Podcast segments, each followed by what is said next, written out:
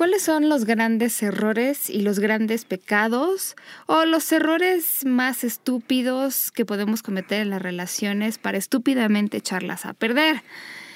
Eh, podemos vivir relaciones muy intensas, muy amorosas, muy pasionales y puede haber cosas que estemos haciendo que sería bueno cambiar en este momento ya. Hoy vamos a hablar de los errores más comunes en las parejas. Esto es Sexópolis, que se va a poner muy bueno.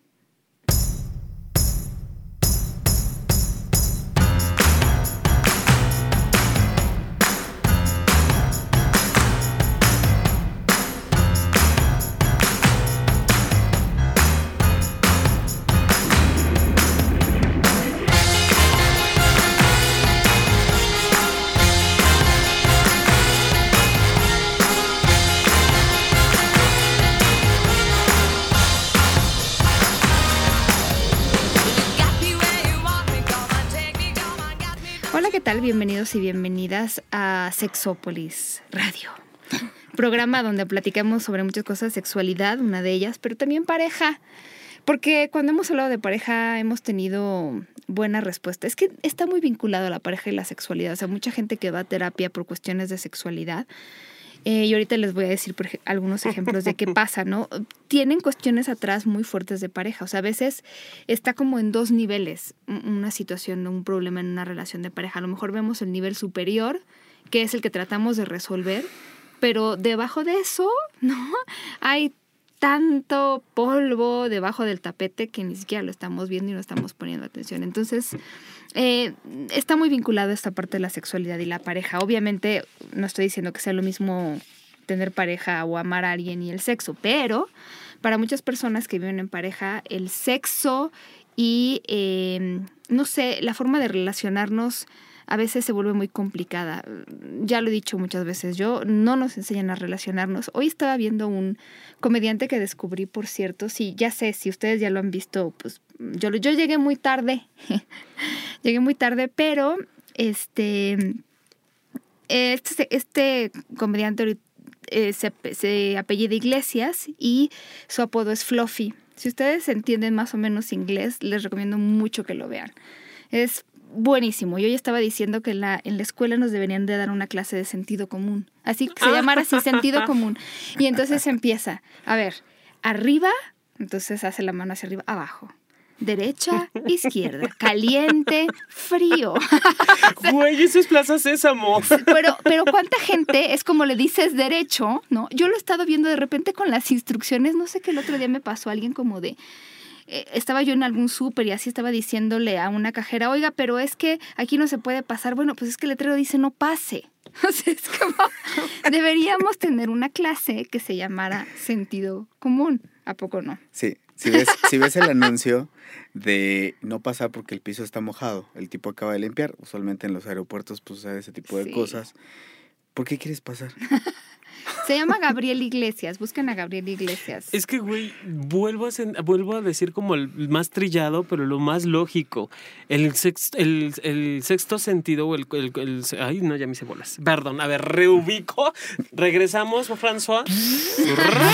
el sentido común es el menos común de, los sentidos. Sí, es verdad. O sea, es que es de verdad, aunque parezca Plaza Sésamo, y digo, creo que les hace falta ver más Plaza Sésamo, ¿no? Dentro, fuera, alrededor o sea, güey, no manches. Me caigo, me levanto. Sí, pero, pero en las relaciones de repente sí estamos muy perdidos porque ahí hay muchos sentimientos, muchas cuestiones culturales, emocionales, que de repente hacen como una mezcla de veras bien compleja de ver. Entonces, no nos enseñan a poner las cosas sobre la mesa y a veces, por ejemplo, cuando aquí en el programa hemos hablado de los celos, ponemos las cosas como paso uno, paso dos, paso tres las hacemos mucho más sencillas porque entonces les quitamos toda esta revolución que le ponemos nosotros, este, los cuentos de hadas que nos creemos, las novelas que decidimos leer o ver. Entonces, creo que es importante de algunas de las cosas que muchos terapeutas han escrito libros extraordinarios sobre pareja.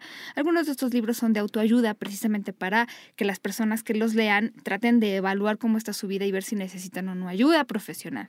Entonces, de la gran sabiduría de estas personas y de la gran sabiduría nuestra y de ustedes, hagamos una lista de los 20 errores o pecados, para seguir un poco lo de los mandamientos que tenemos, cometemos en las relaciones. A veces de verdad son muy estúpidos. Ay, bueno. ¿Con qué A lo largo ¿Por del programa empezamos? mandaremos algunos saludos, pero... eh, y me lo recuerdan. Pero bueno, empecemos. Miren, yo creo que uno de los grandes errores eh, tiene que ver con no entender la diferencia entre el concepto de privacidad, o sea, esto es privado, y estoy ocultando o mintiendo. Es decir, de repente a mí me preguntan, oye, ¿tendría mi pareja que saber que yo me cogí una vez a no sé quién? Mm, ¿Contribuye o no contribuye a la relación? ¿Le afecta de alguna manera o no? Porque hay cosas, no, a ver, es un grave, eh, bueno, no es un grave, pero es un error pensar que la otra persona con la que tenemos una relación de pareja tiene que saber toda nuestra vida, de principio a fin. Híjole, Hay cosas que son nuestras, hay cosas que son privadas y que no tenemos por qué divulgar. Se vuelven un problema cuando esas cosas son cuestiones esenciales que estamos ocultando de la otra persona y entonces tengo un hijo, o sea, no te estoy diciendo que tengo un hijo, pues, ese es un ese es un tema. Sí, es un tema. Además, eh, pareces esta divina, Pau. Fíjate que a veces cuando yo no, que últimamente no he podido estar aquí en el programa con ustedes, lo escucho y, y a veces siento que como que le atinas al tema. Cuando uno tiene como esa necesidad de decir o escuchar a alguien que tiene un problema muy complejo, o que a veces nos hacemos complejo, pero que compartimos en la vida. Porque sí, efectivamente, yo estaba pensando ahorita, uno de los primeros es esa falta de respeto quizá al espacio íntimo propio. Exactamente. ¿Y cuál es la línea del- muy delgada, porque es una línea muy delgada, de estoy brincando o estoy avasallando, estoy usurpando, ocupando el otro lugar de la persona, solamente porque a lo mejor la persona, y voy a poner un ejemplo muy, creo que es muy constante que pasa eso en las relaciones, a todos nos ha pasado. Eh, estoy haciendo las cosas en la casa, estoy junto con mi pareja, pero mi pareja está en lo suyo. Y de repente empieza el comentario de, ¿qué estás haciendo? ¿Por qué no me platicas? ¿Qué estás pensando? estás haciendo cualquier cantidad de cosas, quizás estás en tu mundo y todo eso. Y sabes qué es lo triste? Que la gente hoy en día piensa, la mayoría, no digo no todos, piensan que el hecho de estar platicando, como los medios, cualquier tipo de medio, este, cualquier tipo de cosa, cualquier tipo de serie, lo que, que nos guste ver, ¿no? Siempre están hablando. Es lógico, porque ese es su trabajo en ese momento. Pero yo me he dado cuenta que a veces disfrutas mucho El esos momentos de silencio. Como en la música, creo que los silencios son los que hacen como esa parte Exacto. Que, que Hablan. realmente disfrutas. enriquecen. Exactamente. Enriquecen la relación, enriquecen. Digo, no siempre hay que hablar, no concuerdo con lo que dices. Y, y yo quiero retomar esto que decías, Pau, del, del silencio en dentro de la de mi vida. El hecho de tener una pareja, eh, lo hablábamos también como uno de los pecados, ¿no? En Ujú. esto de los mandamientos. Si yo tengo la confianza de abrirlo, porque también puede ser, ¿no? Que la otra persona sienta toda la confianza de contarme su vida. Es eso, compartir un espacio, un momento de su vida. No es el derecho que tengo ahora de usurpar o de agredirte. No, no nada más hablar O de de, tener un cuidarlo, por supuesto. Invadirte. No nada más implica el, el autocuidado de no te voy a contar todo, sino también que si ya me lo contó la otra persona, también es una responsabilidad y, es, y es lo que yo llamo el... Yo lo vivo como una mierda, como de verdad lo peor, la podredumbre de mi vida. Sin embargo, es un tesoro que te comparto Sí. porque es lo, lo más Lo más sensible íntimo, que tengo. Que eso es una de las cosas que vamos a hablar. Lo, lo íntimo en la pareja no solo es el sexo, es eso. Es yo te estoy contando algo que no se lo he contado a nadie porque a lo mejor me avergüenza o porque forma parte de mi pasado, porque me cuesta trabajo contarlo. Entonces, caray, o sea, esta parte también nos da intimidad. Pero, pero quiero regresar un poco a lo que estabas diciendo, Jeremy, porque yo ahora en Diversex, el jueves 30, voy a estar eh, a las 7, perdón que hasta ahorita lo anuncio, pero eh, dando una conferencia que se llama La vida sin likes. Voy a hablar de los celos y las redes sociales. Están cordialmente invitados. Ahí en el Twitter ya, ya está este, bueno, el, el póster y en el Facebook de Diversex Condonería. Pero algo que yo, yo hice una, una investigación a nivel nacional y le preguntaba a las personas precisamente qué cosas les eh, causaban celos de las redes sociales y qué problemas habían tenido con las redes sociales y la pareja. Bueno, apabullante la respuesta. Mis problemas que he tenido específicamente con el Facebook o las redes sociales tiene que ver con los celos. Entonces, mucha gente me decía, es que mi pareja, leyendo mis conversaciones, y yo no le di permiso para hacerlo, descubrió que a mí, fulano de tal, me gustaba o me parecía guapo. Entonces yo, me, yo leía tantas veces y dije, bueno, ¿y eso qué? ¿No? Yo puedo decir ahorita, miren, es que François está muy guapo, ¿no? Y es a lo mejor un comentario que tú y yo hacemos, Jonathan. Claro. No voy a ir a acostarme con el señor, no le voy a tirar la onda. Ay, ¿por qué, Paulina? Yo bueno, quiero verlo. pero, pero ¿Te dejas, François? sí se deja. No, el punto aquí es, todo mundo tenemos a alguien que nos parece guapo en el trabajo, vemos en la calle a alguien y lo podemos comentar. Eso no le quita nada a la pareja. Pero si tú vas y te metes en la conversación privada que la otra persona está teniendo y te enteras de eso, para empezar, no es nada agradable.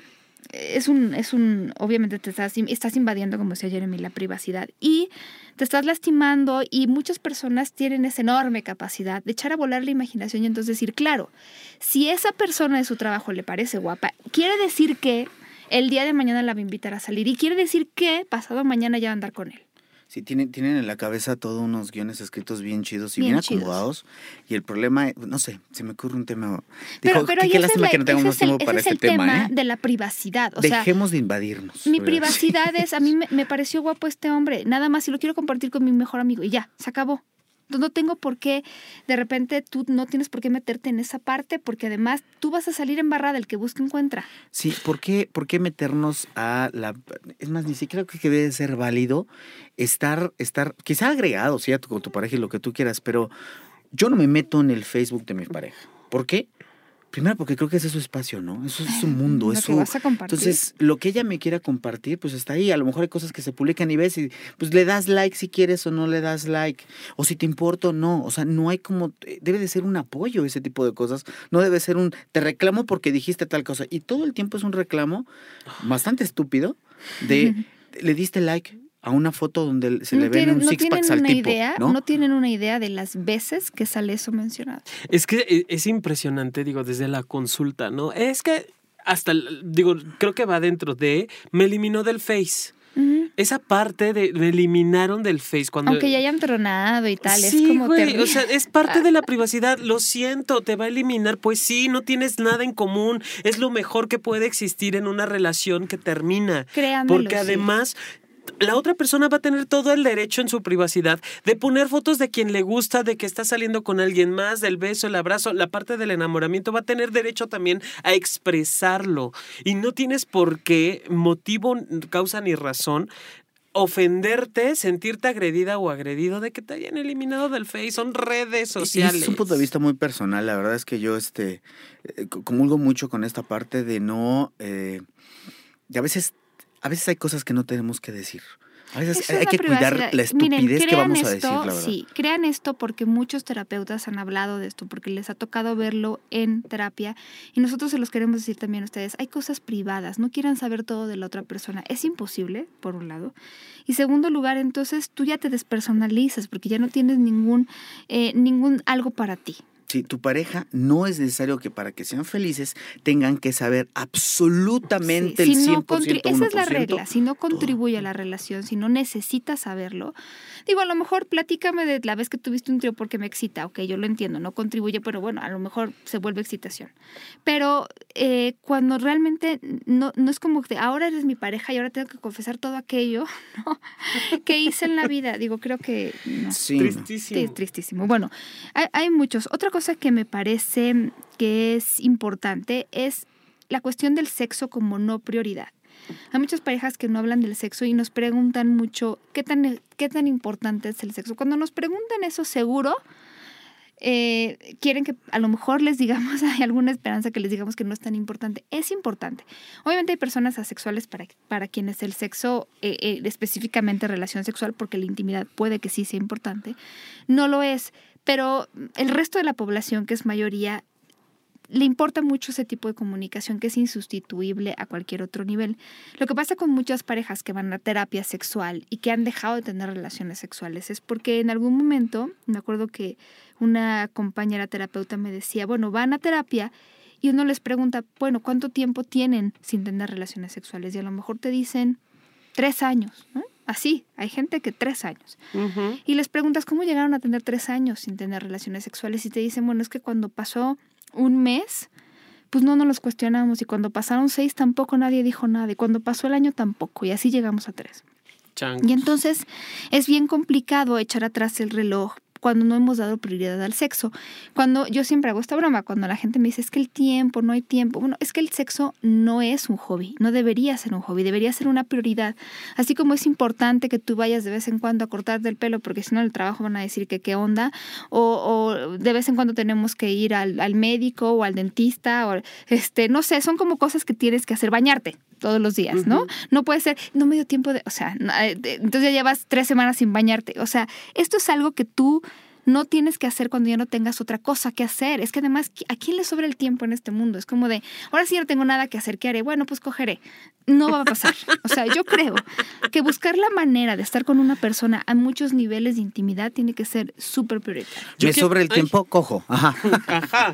Güey, pues ya muchos quisiéramos. Yo quisiera hacer como aquí un, un paréntesis. Hay que, hay que separar esta situación de, de no tengo tiempo y quiero a cuestiones como de asexualidad, ¿no? Que pueden ser parejas sí, que, que no. son personas que, no que, les la sexualidad Esa es su- no la es su hit. que- que tienen, ¿no? es, Lo un- que es una opción dentro de la Que si diversidad, yo de la quiero y diversidad no tengo sexual. tiempo, hay más posibilidades de que encuentren la manera. Así es. Y también hay que separarlo de una disfunción sexual llamada disritmia, en donde una de las dos partes de la pareja quiere sexo, quiere sexo y la otra dice, ay, no tengo O ganas o no deseo. quiero o falta de deseo, que también puede estar presente. Entonces, si esta si te está pasando el punto C, corre así desde ayer ya te veo en el consultorio, porque, ese es uno de los en el, problemas. en el de mandamientos del sexo. También chequen cuáles son sus expectativas. Lo dijimos, eh, no va a pasar que las cosas se den tal cual se dieron la primera vez que ustedes dos se vieron. Tienen que echarle ganitas, así decimos de mí. Hay que echarle ganitas, hay que buscar la manera de conectar, de hacer las cosas interesantes. ¿no? Sí, no, no, no permitan que la palabrita es que me da hueva les gane, porque creo que sí es necesario. Yo creo que esta última que dijeron ustedes es la que se me hace más interesante, la falta de deseo. No es sé si sea la más común, la verdad, Es muy común. pero Sí, les puedo decir que mucha gente siente este tipo de problemas con sus parejas de ya no tengo ese deseo. Y de repente vas en la calle y ves otras nalgas y se te antojan más. Y hasta tienes erecciones y dices, "Ah", digo, en el caso del hombre, ¿no? De la mujer creo que también le podría suceder. Sí, sí. Pero y entonces, este, tú dices, bueno, también, si hay un momento en el que tú realmente sientas que ya no tienes deseos, creo que es hora también de poner en tela de juicio lo que estás sintiendo realmente por la otra persona, porque si también ya se fue la passion, también ya se fue también el, El deseo, interés. el interés por la otra persona también, creo que esa es de las más importantes que se pierde, pues también es preguntarse, ¿no? Hacerte un autoexamen Fíjate que personal eso es un ejemplo de un punto que, que, bueno, que tengo aquí como un error, que es creer que todas las diferencias y todos los conflictos se pueden resolver. Exacto. Porque, eh, miren, aquí hay, si ustedes leen cualquier libro sobre terapia de pareja, van a ver, hay, hay mucha referencia a un autor que se apellida Gottman. Gottman hace una aportación muy importante, yo alguna vez se los he platicado, entre los conflictos que se pueden resolver y que no se pueden resolver, y qué conflictos, más bien, no es el conflicto en sí, sino todo lo que hay detrás. Él ponía el ejemplo de do- una pareja, ¿no? Vamos a suponer Juan y María, y ellos discuten mucho porque eh, Juan maneja muy rápido. Todas las mañanas. Entonces hay discusiones porque María está muy nerviosa en el coche porque Juan maneja muy rápido. Entonces cuando discuten, Juan le dice a María, lo que pasa es que te tardas mucho cuando estás lista en las mañanas. Y María le dice, sí, me tardo mucho porque a mí me toca lavar los platos y tú no nunca lavas los platos, entonces yo me tardo más porque además tú te bañas primero. Entonces, ese es un conflicto que se puede resolver si acomodan sus tiempos. Entonces, si acomodan sus tiempos, salen más temprano. Juan no va a tener que manejar tan rápido. Pero piensen, por ejemplo, en Sofía y Alberto. Sofía y Alberto tienen el mismo problema. Alberto maneja muy rápido y Sofía se pone muy nerviosa. Entonces, cada que Sofía le pide a Alberto que maneje más despacio, Alberto le dice, lo que pasa es que yo voy y sé muy bien manejar y tú no me tienes a mi confianza. Y entonces Sofía le dice, claro, pero tú a mí no, no me respetas que yo voy nerviosa en el coche. Entonces aquí hay una cosa mucho más profunda la que la velocidad del coche es, yo no me siento respetada por ti, yo siento que tú no confías en mí, no hay comunicación y a lo mejor hay una especie de violencia pasiva en el sentido de que yo voy a manejar rápido porque sé que a ti te molesta. Entonces, a lo mejor el conflicto pareciera que tiene que ver con la velocidad en la que vamos el coche, cuando en realidad hay por debajo muchas cosas que se tienen que resolver.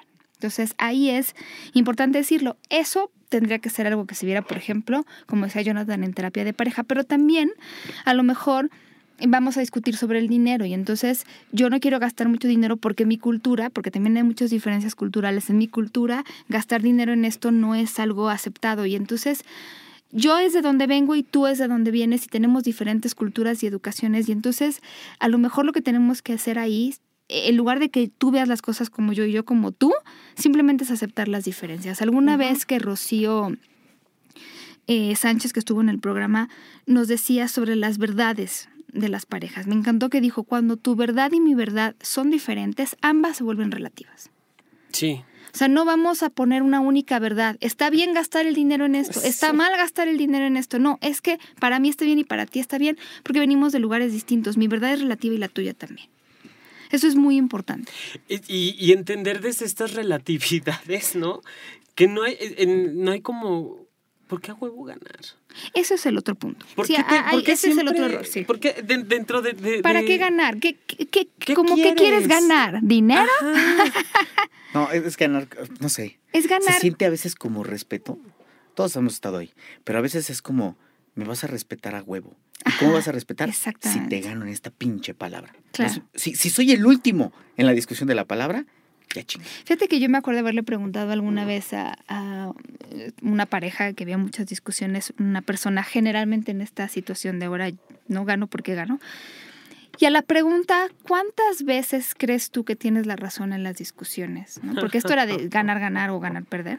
Más bien ganar, perder. Ganar, perder. Decía, el 100% de las veces yo tengo la razón. Entonces ahí te, te topas con alguien que no le está dando ni un huequito a la posibilidad de que la otra persona... Es que ni siquiera es que alguien gane. Es que las dos personas pueden tener un punto de vista. Eh, No sé si se han topado en su vida algún, alguna vez con alguna persona que como cuates, compañeros de trabajo, lo que ustedes quieran, siempre te dice qué chingados hacer, te soluciona la vida. Ay, sí. Y esa es la persona Ay, la sí. cual siempre tiene la razón. Porque, güey, es que tú le debes de hacer así y así y así. Tienes Oye, toda la razón, fíjate que llego en la noche a mi casa y tengo tal problema. Sí, güey, es que eres pendejo. Tienes que sí, hacerle tú así y así, claro, así. por Y la otra por acá dice, no, güey, pero es que mira, a mí también me ha pasado esto. No, tú también eres pendeja por eso. Y siempre nos, ¿Sabes? nos andan ¿Sabes qué? solucionando la vida. ¿Sabes? Creo que A todos. ahí, ahí te va, y sin ganar y sin perder, sin competencia. ¿Sabes dónde creo que eso está más cañón, Jeremy? En la pareja. Cuando tú llegas con el alma Sí, por eso, destrozada. exacto. Ay, perdón, me perdí de eso. Pero cuando llegas Sí. con el alma destrozada, con la pareja y le dices, no manches, tuve un día de perro, sí, pero tú tuviste la culpa. De seguro tú hiciste tal, tal, tal. No, pero a ver, espérame, es que no es por allí, es Sí. esto, esto, esto. No, es que Me acuerdo mucho tú eres que bruto, tú nuestro eres bruta. amorcito Henry Ortiz nos decía mucho que eh, tú llegas con una pareja y le dices, oye, me fue muy mal hoy. O sea, hoy tuve un día terrible. Ay, no te preocupes, mañana va a ser otro día. Eso es violencia. También, de- hay- hay- Eso es hay- eso oigan es- esta frase oye. también, ¿eh? No te preocupes, todo va a salir bien, que te lo acaban de decir. O sea, hay maneras de decir las cosas. Y eso, esa frasecita, si no la sabes decir en el tiempo adecuado, suena una. violentas a la Pero otra persona si muy yo estoy compartiéndote esto, no es para que me digas, ya, ya, ya, ya, ya, no chille, ¿no? A ver, a ver, Eh, su o sea, no se trata de chillar, pero yo, exacto, yo quiero a Mamila y a Sí se dormir. trata de chillar. Pero no toda la gente a lo mejor querrá, sino simplemente hablar. Pero esa parte, fíjate, yo también la pongo como un error, portarse como mamá o como papá. Porque Oh eso que tú estás haciendo es portarse como papá o mamá, Sí ¿no? De, seguro tú hiciste eso, pero ¿qué te fuiste a meter? Que yo les ponía este ejemplo del dinero, ¿no? Siempre lo pongo. Mi amor, ya, ya no le digo nada a mi, a mi novia porque eh, encima de todo siempre salgo regañado. Entonces, yo estoy triste y mi novia me pregunta, ¿qué te pasa? Yo le digo nada. Me insiste, ¿qué te pasa? Y entonces yo le cuento que le presté dinero a Pedro y Pedro no me ha devuelto el dinero. Entonces, en lugar de decir, o sea, ya me siento suficientemente mal de que Pedro no me pague, ¿no? Para que entonces ella me diga, pero es que tú eres un imbécil, ¿cómo se te ocurre prestarle dinero a Pedro? Oye, oye. Si sabes que no paga. A- Así tú lo estás poniendo muy, muy fuerte, pero hay otro tipo de semiayuda, en- muy puesta entre comillas, que en medio te escucho, pero lo que estoy haciendo es esto. Te estoy diciendo, le presté a Pedro mil pesos y empieza. Sí, yo sé que sí. ¿Sabes qué? Es que hay personas, hay que uno empezar a saber a di- diseñar a las personas a las que les puedes prestar o no. Y te empiezan a, empiezan a hacer lo mismo, pero de una manera... "Eres un idiota que no sabes Exactamente, o sea, te están gracias". imbecileando de una manera muy culé. Y entonces te tienes que quedar así como que, pero te lo dicen suavecito, ¿no? Pero lo que quieren hacer si se dan cuenta, No cuando empiezas- llegas con la manches. persona y te empieza a solucionar la vida, de tengo este problema. Y ahora sí que como dicen que el camino hacia el infierno está lleno de buenas intenciones, entonces hay gente que, utili- o que tiene esta habilidad para decirte, ah, mira, yo creo que puedes hacer esto. Y yo creo que puedes hacer aquello. De- deberías puedes hacer- saber, deberías Deberías hacer. haber hecho. ¿no? Y te lo dicen suavecito, O también no te, insultan, el no te de, nada. es que tú eres mucho más inteligente que eso. ¡Uy, no! esa es la peor! Esa ya es un trancazo. A ver, duro. si se cachan regañando, si se cachan siendo la mamá de, a ver, no, tú no lo sabes hacer, lo hago yo, ¿no? Eh, híjole, no lo hagan. O sea, si se mucho, la verdad es que nosotros venimos pues de una familia, la mayor parte de las personas viene de, a lo mejor de haber convivido con adultos, mamá, papá o lo, el sustituto que sea papás, mamás. Y entonces de repente sí podemos caer en el mismo rollo de estar repitiendo estos patrones. Si se cachan, deténganse. Sí. Sí, No, si ustedes se dan cuenta, hay- hay que ser muy cuidadosos. Yo creo que toda la gente está pensando ahorita, híjole, entonces tengo que cuidar exactamente todo lo que decimos. La respuesta podría ser que sí. Pero hay otra cosa también. Lo que con lo que abriste el programa, hay que tener un poco de sentido común. Hay que pensar cómo, qué es lo que, que sí nos da gustaría a lo cuenta, mejor ¿eh? escuchar o no. Sí, hay gente que sí se da cuenta, que dice, ya me estoy pareciendo a mi mamá, ¿no? O sea, esto Dice, me lo bueno, decía sí. mi mamá, esto me lo decía mi papá y, y no se Creo, sentía creo que nada eso bien. es, y me incluye ahí los que somos los que de repente nos hablamos a nosotros mismos y, no, Jeremy, deja de hacer esta pendeja, eres estúpido, ya vas ahí de necio. Y, te medio corriges, ¿no? Sí, exacto. Fíjate que, bueno, hay algo, hay una que me encanta porque la, voy a usar la palabra del momento, que es intensear. Error número ta ta ta ta ta, intensear los pequeños detalles. Que, que al final te hacen perder objetividad. Y entonces estás como, pero a ver, ¿por qué? O sea, pero ¿por qué no me llamaste? O sea, pero a ver, pero es que yo lo que quiero saber es, y entonces te pones bien intenso, alucinando con esos pequeños detalles, y entonces ya se hizo enorme, ya perdiste objetividad.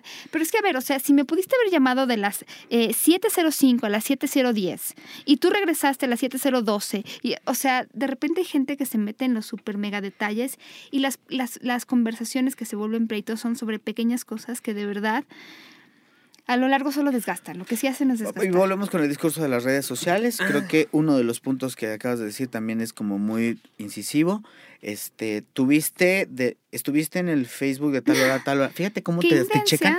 Estuviste tuiteando y no me podías mandar de tal hora a tal, hasta saben la hora, de tal hora a tal hora, un WhatsApp. Hueva. Hijo de puta. ¿Cómo Quiero- le haces para checarme? Quiero compartir, fíjate que, que me escribieron en el Face, una- me mandaron una imagen divina que dice errores de cálculo en la mirada. El error es mirar lo de ayer con ojos de hoy.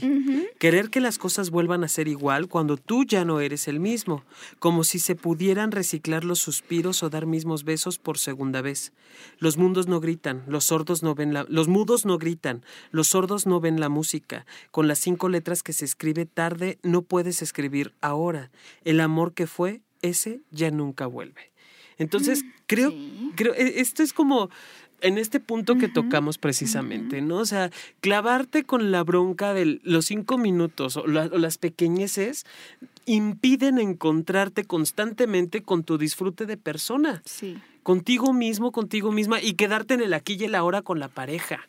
O sea, de verdad es, es atrofiante en las relaciones, asfixiante y angustiante estar en esta constante que tú decías, Jeremy, de hablo o no hablo, digo o no digo, porque si entonces no lo hago, la voy a tener encima por pendejadas o lo voy a tener encima por pendejadas o por pequeñas cosas que no van a, a- a desarrollar o no van a permitir el contacto dentro de la relación de pareja. Sí, ¿y sabes qué es lo peor? En esta, en esta, no sé, en este momento en el cual tú estás de repente en, en la- en el debate contigo interno, de saber si dices, no dices, llega un momento en el que dice, da- la opción, tienes que tomar una decisión. Y de repente uno, uno dice, ¿por qué tienes que tomar una decisión? Porque al final de cuentas dices, tengo que, tiene que haber una respuesta de este lado hacia mi pareja, ¿no? Entonces dices, pues lo digo, chin, la cagaste. Sí. Tomaste una decisión, la cagaste. Sí, ahí está la bronca y ahí está cómo te vas atorando y cómo te vas quedando con estas pequeñas cosas. Y hay quienes llevan la famosa libretita del mal. Ay, no, ¿No? no, no. El rollito del recuerdo, el pergamino del recuerdo.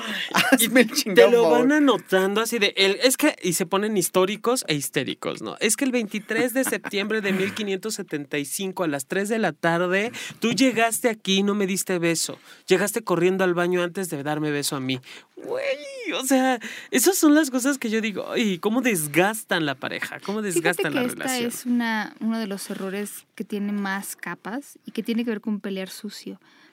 La, oh, golpes debajo del, del cinturón. La comunicación en la pareja tiene que tener estas reglas básicas, no pergamino del recuerdo, o sea, no traer el pasado al presente. Esas son reglas, y Juan Luis Álvarez Gallú, que es autor de este libro de eh, terapia de pareja, lo menciona mucho, ¿no? Esa es una, no traer las cosas del pasado al presente, no atacar. Esto cuando él me lo platicaba, yo decía, qué, sabio. Si tú llegas a platicar algo que tú quieres saber, a lo mejor estás con una emoción latente en ese momento. Si tú llegas a atacar a la persona, lo que va a hacer la persona es defenderse, ¿no? O sea, si yo le digo, mira, tú, Jonathan, eres un desconsiderado porque no me llamaste hoy en la tarde que dijiste que me ibas a llamar. Yo te dije desconsiderado antes que todo lo demás y es lo primero que escuchaste y es lo que tienes aquí. Tú vas a defender, oye, yo no soy un desconsiderado, ¿no? Primero pregúntame por qué no te llamé, a lo mejor resulta que se me cayó el celular al excusado, ¿no? Había un perrito de la calle, güey, y se me cayó el celular y no te pude marcar. No sé, o sea. Lo que sea, no, estoy diciendo no, pues sí.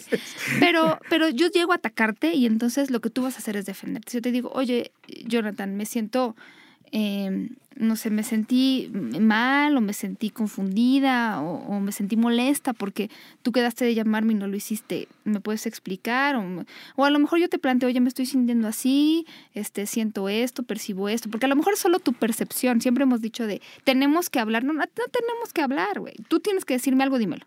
Sí. ¿No? Entonces, cuando yo llego y te ataco y empiezo a decirte, es que tú eres una persona desconsiderada, es que tú eres un egoísta, la persona se va a defender y ya no va a escuchar con claridad y objetividad Eso- lo que que decir. Eso se le llama en... en- bueno, yo, yo leía un libro que hace referencia a este tipo de respuestas y le llama las, las RAP, como rabito, RAP, respuestas automáticas bloqueadoras. RAP, respuesta automática bloqueadora. Y, hace, y es esto precisamente que comentas, Pau. De pronto dices una palabra y en automático haces que la otra persona se cierre a la conversación. Y la responsabilidad en una plática es de los dos. Por mucho que uno se cierre y el otro se abra, ¿no? Pues, es bronca de los dos, porque son pareja, porque son relación, porque son personas. Y entonces tienes que empezar a construir o a reconstruir tu discurso o a saber de qué manera expresarte, porque tampoco la otra persona tiene la obligación de entenderme. ¿Me explico? Ujú. O sea, y, y más, y, y el, y el escuchar Sexópolis nos hace más responsables en nuestra sexualidad y en la comunicación. Entonces, la responsabilidad de la comunicación depende de ti y que también tú vayas buscando o encontrando estas formas para evitar que estas respuestas automáticas bloqueadoras aparezcan así. No, a veces sí me dejas bien pendejo, este Jonathan. Ay, bueno, mijo, Ahora sí te puse mucha atención. mijo No, es vente a desapendejar. Pero hay, Acá palabras que van a causar esta respuesta automática bloqueadora, porque si te digo idiota, o sea, ¿no? Obvio. Ahora, ahora también, yo estoy, estoy pensando en el ejemplo que pusiste de, de me siento, eres un hijo de la chingada porque no, porque no me hablaste, ¿no? Y el reclamo, ¿no? Pero también está, siento que hasta la manera, ¿no? También cuidar la, la manera. A lo mejor le puedes decir, eh, yo, yo soy mucho de, de a mis amigos, oye, pinche gacho, me dejaste esperándote y no, no me hablaste, ¿no? Que- que- Sí, pero no lo dices en esa mala onda. Entonces, no, güey, discúlpame, pasó esto y esto. Ah, no, no, no te preocupes. Enseguida le doy a la persona la confianza de poder seguir teniendo esa, esa comunicación abierta.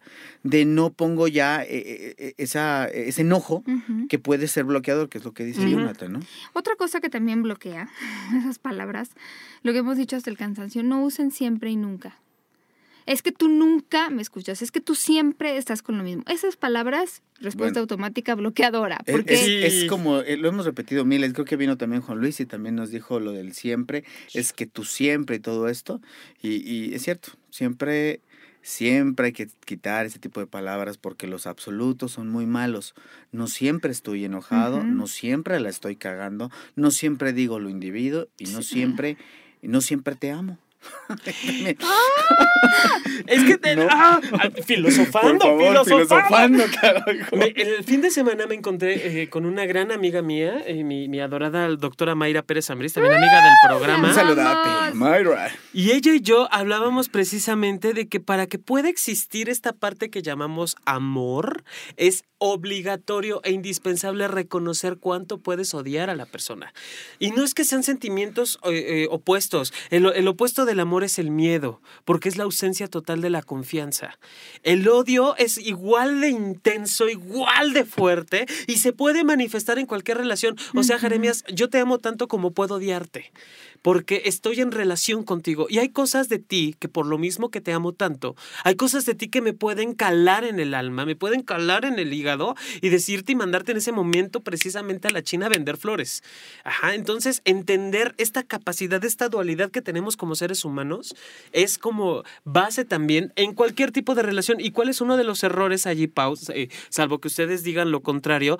El error es no reconocer mis emociones. El error es no reconocer. Y el clásico que No hacerte responsable. Así es, llegas a la casa, la ves o lo ves todo apretado de la boca, de los brazos, de las piernas. ¿Qué tienes? Nada.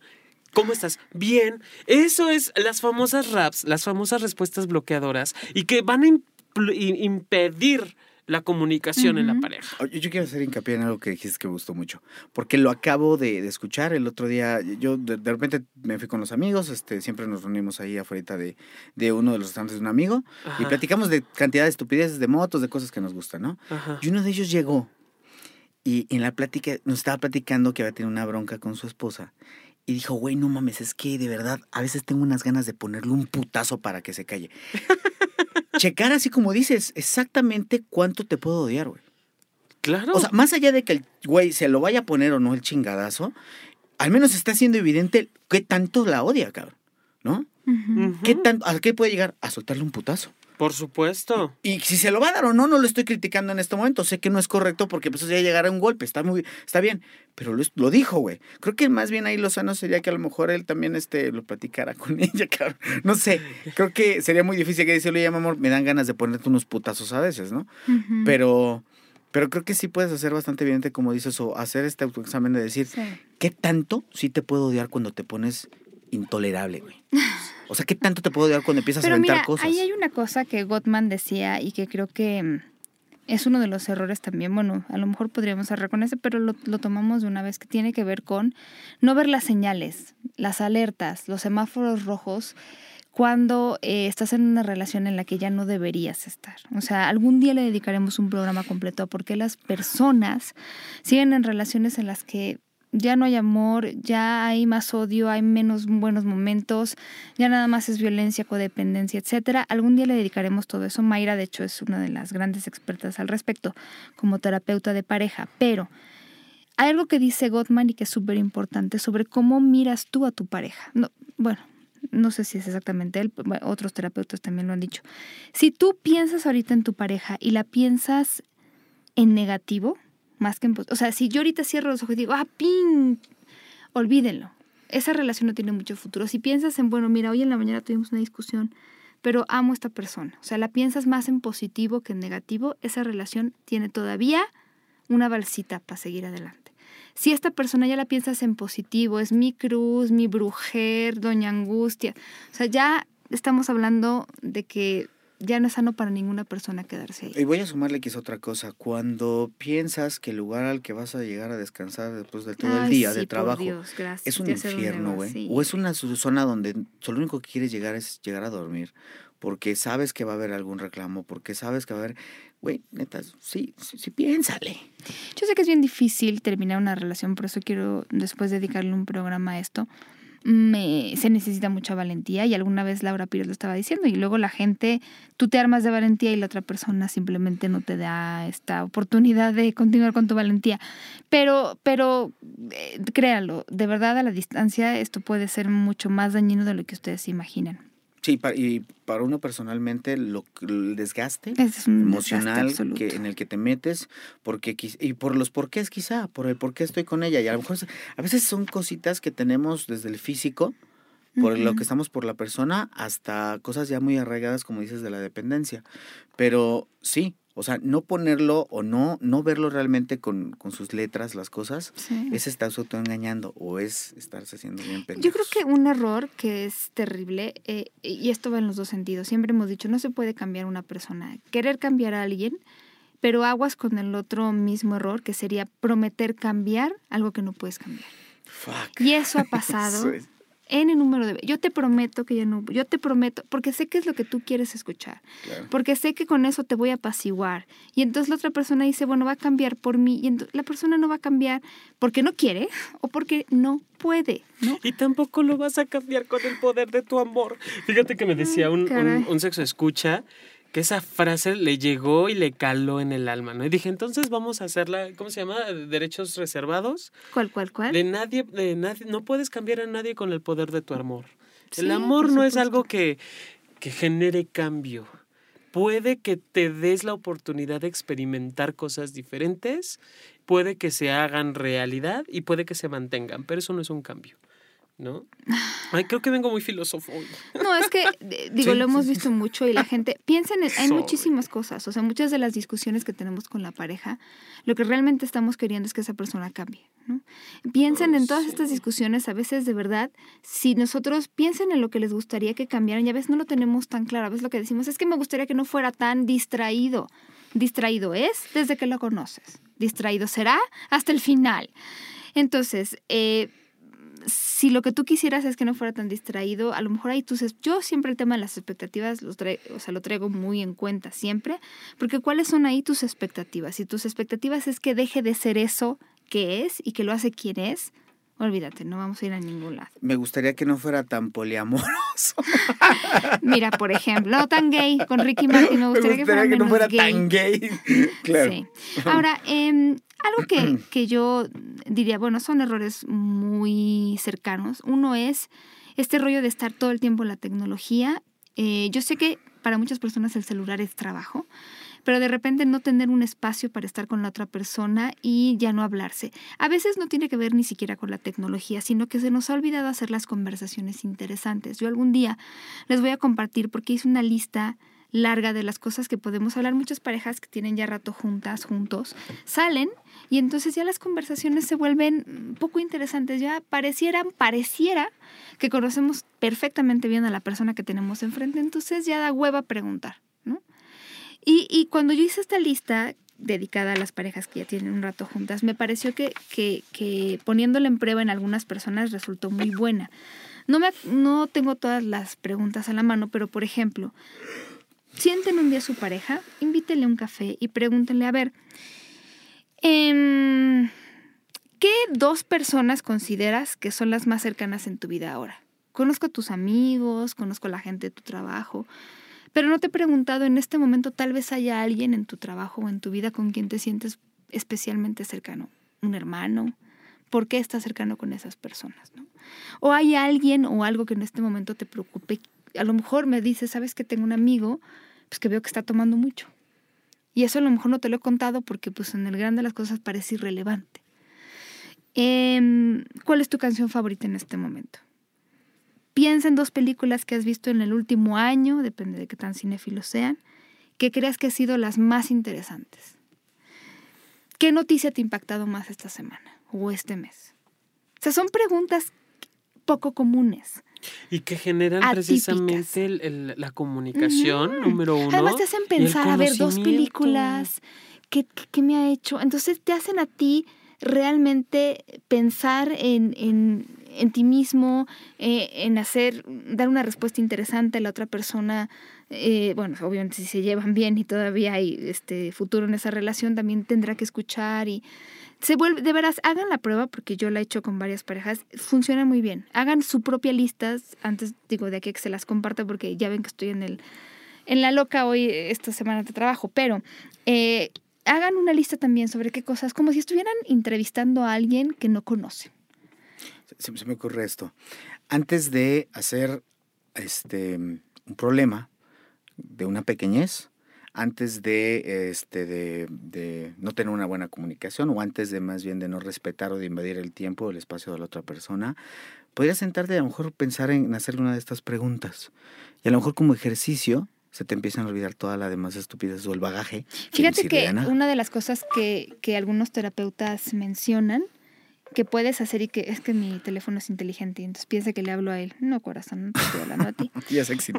ya se excitó, es hablar del momento en el que se conocieron. Este es un ejercicio que hacen algunos terapeutas Ah, y que sí. funciona muy bien en las Por parejas. supuesto. Yeah. Hágalo, empiecen esa conversación con vamos a platicar otra vez de cuando nos conocimos y qué pasó cuando me viste y qué sentiste y cómo fue. Eso alimenta la relación. Eso No tienen una idea, es como magia, rapidísimo. Sí. Y luego empiezas preguntas, a ver cuál es tu página eh, de, de- de internet favorita, que además pensamos que son cosas irrelevantes, por eso no las traemos a la mesa o a donde sea. Eh, Este, por ejemplo, ¿qué es lo más gracioso que has visto últimamente en el internet? Eh, No sé, algo que tú puedas decir y elaborar y que te haga pensar, que te saque de lo típico de siempre, de cómo te fue hoy, ¿no? Sí, Eh, claro. Y te empiezas a quejar. Eh, creo que hay muchas cosas que puedes, o sea, si realmente, y de nuevo, le echamos ganitas y queremos que esa persona se vuelva de nuevo interesante para nosotros, pues hay que buscar. Todas las personas son interesantes, ¿no? Porque entonces las otras personas encuentran interesante a tu pareja, todas menos tú. Ahí les va un buen tip. Este, hay muchas, hoy en día ya puedes ver eh, tu televisión por internet y es muy fácil. Entonces, pónganse a ver un episodio de una serie todas las noches Ajá. y encuentren la que a los dos les guste más y pónganse a ver una serie juntos. Disfrútenla, platiquen, Coméntenla. emocionense del siguiente, analícenla. Hay un buen de Sí, cosas que es se como pueden hacer. encontrar una pasión común, que, Común, que puede ser exacto. tan fácil como una Exacto. serie de televisión, como una clase de cocina coreana. No sé si los coreanos tengan buena cocina, pero... Entonces yo creo que aquí eh, la idea es que tanto estamos dispuestos a trabajar por la relación, porque un error importante es considerar que la relación se, te va, se va a permanecer inmutable a lo largo del tiempo, así como si fuera una figura de cera, siempre joven. La verdad es que las relaciones cambian y lo que no se alimenta, lo que no se trabaja, lo que no se nutre, va a morirse. Muere de pie como un árbol. Haciendo Entonces- alusión a la obra de teatro. Ay, este, güey, mucha gente rudo. cree que ser así es- está bien. Ujú. No está bien, no es divertido. Otra cosa que, que me parece, a ver, ustedes qué opinan, que es un error común, es involucrar a otros, involucrar a la familia, involucrar a los amigos y de repente escuchar lo que los amigos tienen que decir. No. Las amigas y las comadres pueden ser muy buenas escuchando y a lo mejor los consejos que te dan son muy buenos, pero a lo mejor no. Y si tú necesitas una persona profesional, exactamente hablando, un terapeuta, un psicólogo, un sexólogo, esa persona no lo va a hacer. Y si tu amiga es terapeuta, tampoco es quien te va, quien- a quien necesitas. Tengo- necesitas un profesional, no a la comadre. Yo tengo una teoría de vida por qué no lo pueden darte un buen consejo esas amistades o más bien esos familiares. Porque esas personas están viendo el problema con el estómago, porque obviamente les duele. Por supuesto. Una persona que está fuera del problema, que no te conoce o que no le importa un bledo, puede darte un mejor consejo. ¿Por qué? Porque lo hace con la cabeza fría. Sí. Exactamente. Eso es una cosa, yo siempre les he dicho, cuidado a quién le cuentan las cosas, porque tú llegas entonces potricas con tu mamá, con tu familia, con tu hermana, con tu hermano, sobre todas las cosas. me dijo. Claro, entonces ellos se quedan con el coraje, no van a entender a lo mejor o dimensionar el problema. Y entonces al final del día, tú, tu amorcito corazón, se vuelven uno mismo de nuevo y ellos se quedan con el coraje y a lo mejor tú no tuviste la delicadeza de contarles, oye, mira, ya se arregló por esto y esto y esto. Y a lo mejor a ellos se les va llenando el hígado de piedritas. Cuidado con quien compartan estas cuestiones íntimas, por favor. Sí. No compartan problemas de la, de la misma pareja que al final pueden ser cosas muy íntimas de la otra persona. Eso es una chingada falta de respe- de respeto a la otra persona. Tú lo ves en terapia, mi querido Jonathan. Sí, completamente. Es yo no soy especialista, común. pero es, es gacho eso, ¿no, Jonathan? Por supuesto, Es culé eso. pero bastante. No, pero además hay- de repente se generan conflictos en, en donde no hay, ¿no? Oye, ¿y por qué, por qué tu pareja hace esto? ¿No te parece que está mal? Yo no dejaría nunca que mi, que mi mujer o que mi hombre hiciera eso. ¿no? Creo que es lo peor. ¿Por qué lo haces tú? Creo ¿No? Entonces ya te meten en una cosa. Oye, y hab- y hablando de las parejas que tienen hijos, creo que les sucede porque lo he visto. Y digo, se echan a andar. Sí, sí, sí. Oye, ¿tú por qué les permites eso a tus hijos? No, bueno. Yo a los míos les suelto uno entre ceja y oreja. Güey, O sea, felicidades. good for you. Sí, exactamente. Así que cuidado con quién conversen. Ahora, otra cosa que yo diría que es un error tiene que ver con evitar conflictos. ¿A qué me refiero con esto? De repente oímos la palabra conflicto y reaccionamos mal y decimos, no, no, no, no, no, pleito, pleito, cosa mala, pelea. A ver, no. Los conflictos, como están definidos, es un desacuerdo, y como deberían de ser, no, no violentos, es un desacuerdo que ocurre en todas las sociedades, entre todos los grupos de personas, entre todas las personas va a haber conflictos porque no todo el mundo pensamos exactamente igual. Entonces, La idea no es evitar los conflictos, sino saberlos resolver de manera no violenta, en el entendido de que tú piensas de una manera, como ya lo habíamos dicho, yo de otra, y cómo le podemos hacer para resolverlo. Si yo veo este conflicto como una manera de pelear y no lo resuelvo, entonces no nos va a ayudar. Hay gente que evita los conflictos y entonces le va llenando el vaso de piedritas hasta que ya no aguanta. Y esta me la guardo, y esta me la guardo, y esta me la guardo porque no es importante, porque no es importante, y nunca lo hablamos. Y entonces tampoco la otra persona tiene ni siquiera idea de qué son las cosas que te molestan. Y hay gente que a lo mejor cree que todos los conflictos significan pleitos, significan ganar, como yo lo habíamos dicho, y entonces en este ganar-perder realmente nadie gana. Porque el conflicto no se soluciona. La idea de, la mejor manera de solucionar un conflicto es en el que tú ganas y, tú ganas también, las dos partes ganan. Y en el libro de eh, Ética Promiscua o The Ethical Slot, hablan mucho de los pasos para resolver un conflicto, porque hay personas que están en este mismo círculo vicioso de estar discutiendo por lo mismo y lo mismo y lo mismo, que es un conflicto que no se ha resuelto. Entonces, ellas dicen, las autoras, bueno, hagas una lista de las posibles soluciones a este conflicto. Prueba un, primero, incluso tienes que depurar un poco la lista para saber que todas estas cuestiones que quedamos como en la lista final son las que a mí me hacen sentir cómoda y a ti te hacen sentir cómoda.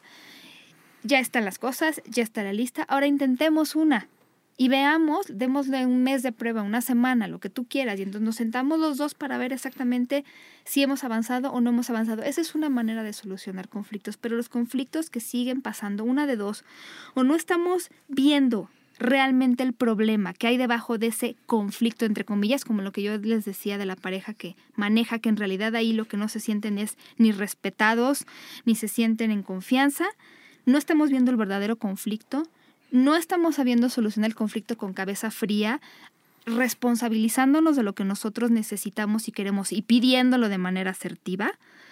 O, ya ven, yo también me puse muy... Sí, o sea, o sea que no estamos aceptando, no estamos aceptando que la otra persona es diferente y que no va a cambiar. A ver, que no va a cambiar. Porque eres una persona tan desconsiderada, porque eres muy distraído, no va a cambiar. Entonces, alguna de esas tres cosas están pasando. No estamos aceptando, no estamos solucionando, no estamos viendo. Y estamos en el error de estar discutiendo todos los días. Y la relación, señoras y señores, las relaciones de pareja no están hechas para sufrir, no están hechas para pelear, no están hechas para pasársela mal. Las relaciones que no te permiten crecer como persona no son buenas relaciones de pareja. Algún día hablaremos de estas correlaciones, de las relaciones codependientes y cómo terminarlas y en general cómo terminar una relación que es difícil. Pero hoy la recomendación es que revisen qué cosas están mm, dándoles como la piedrita del zapato y cómo podrían resolverlas. Es que Paulina, creo que, el, motivo por el cual el programa estuvo denso es porque no podemos hablar de errores sin decir, a ver, son cuestiones que tienes que atenderlas. Creo que hay programas en los que el chascarrillo sale y podemos fluir distinto, pero en, este programa y en este tema en particular, al igual que al hablar de las relaciones de codependencia, es atiende, tu, atiende tus emociones y atiende tu corazón y date cuenta qué tipo de relación estás llevando. Porque volvemos a tocar cuestiones de violencia, volvemos a, a, tocar cuestiones de agresión dentro de la relación de pareja, en dónde puedes estarla regando tú o en dónde la riego yo. Y eso se tiene que hablar, o sea, no tener miedo de, tocar estos errores que ya están. Y si de plano veo que no puedo hacerla yo solo o yo sola contigo, buscar quien nos ayude y de preferencia alguien externo, alguien que no esté dentro de la relación. Chicos, se nos acabó el tiempo. Qué mal, pero qué bueno. Hablamos muy, muy denso, como dice Jonathan, pero Yo sí. Nada más quiero, de verdad, sé que tengo muchísimos saludos. Voy a aventármelo rápido, aunque nos vamos un minuto más. Denme un minuto porque es muy importante. Le mando saludos a Ignacio Castañeda, 3.1416, Marco Antonio Landín, que nos mandó un mandamiento que dice: No le preguntarás a tu pareja dónde o con quién aprendió lo que está haciendo. Yo estoy completamente de acuerdo. Bravo. Saludos a Fabri, a Jair Martínez, Marlon Stevens me enamoré de tu cartel, me enamoré de ti, me enamoré de la gente en Perú. Gracias por el recibimiento que tuvimos ahí. De verdad, fue maravilloso. Los adoro, los quiero, prometo regresar. Muchas, muchas gracias, de verdad, desde el fondo de mi corazón. Gracias a Dosa Zafiro que te puso una cosa muy importante sobre condón. Excelente, la retuiteamos. A Edna Paz, a Mac Reyerd, a Andrés Licón, a Remler. Remler, te mandamos un beso. Mandémosle un beso a Remler. Te amamos. A Sajid te amamos también. Dice que nos escucha mientras va a su trabajo y que le hacemos el, el trayecto mucho mejor. Muchísimas gracias, Pepo Muñoz. Te mandamos un beso enorme. Toda la gente que nos ha escrito en Facebook, a Ruby Molina, a Bigain, a Fanny, eh, Ale Benítez, Aldo, a Mano Trejo. Espero estar leyendo mi letra bien. Everardo Tiveros, Bricia Torres, Román López, eh, a toda la gente en Twitter, a Arceus, como siempre, muchísimas gracias. A Oscar, a Carlos Sandoval, que siempre nos retuitea. Muchas, muchísimas gracias por todos sus comentarios. Eh, de verdad no nos alcanza el tiempo, pero sí los amamos. O sea, nosotros lo vemos y nos hacen el Yo, día. yo quiero No mandarle un saludo rápido idea. a dos personas, a Charlie Dean, este, por supuesto, a Diosa saludos Zafiro, que siempre está ahí saludos. apoyándome, por supuesto, Ana Tapia, por ahí ahí para que no se nos olvide. Ana Tapia, Muchos por besos. supuesto. A Boliedita Barba, que también nos escucha, y por supuesto a Marco Antonio Lenin, que ya dijiste Desde que nos la- puso ahí algo en los mandamientos. Desde la bella tierra tapatía a Alejandro Arceo, un beso Mua. inmenso. Enorme. Chicos, Vale. nosotros en Facebook estamos como SX Radio. No he puesto muchas cosas. Ya les dije esta semana estoy de locura con el Congreso. Noveno Congreso de Investigación en Sexología que va a ser en Guadalajara, Jalisco, del 12 al 15 de noviembre. Vamos a estar ahí. Jonathan va a estar ahí. Va a haber cosas muy interesantes. Métanse a la página del IMESEX, www.imesex.edu.mx para mayor información. En Twitter nos conocen como Sexopolis Radio. Estamos grabando en Estudio Cuarto del Fondo. Nuestra terza voz proviene de este gran estudio. Si quieren más información, el contacto, la dirección y algunas muestras, métese a la página estudiocuartofondo.com, estudiocuartofondo.com. Sigan a Jeremy en arroba Jeremy Sánchez M. y a sexólogo Yaco. Sexólogo quien bajo Yaco. Ahí Muy estoy. Chicos, perdón la premura, les mandamos muchos besos, muchos agradecimientos, muchos saludos. Pórtense muy mal, cuídense muy bien. Besos. ¡Mua! Chao.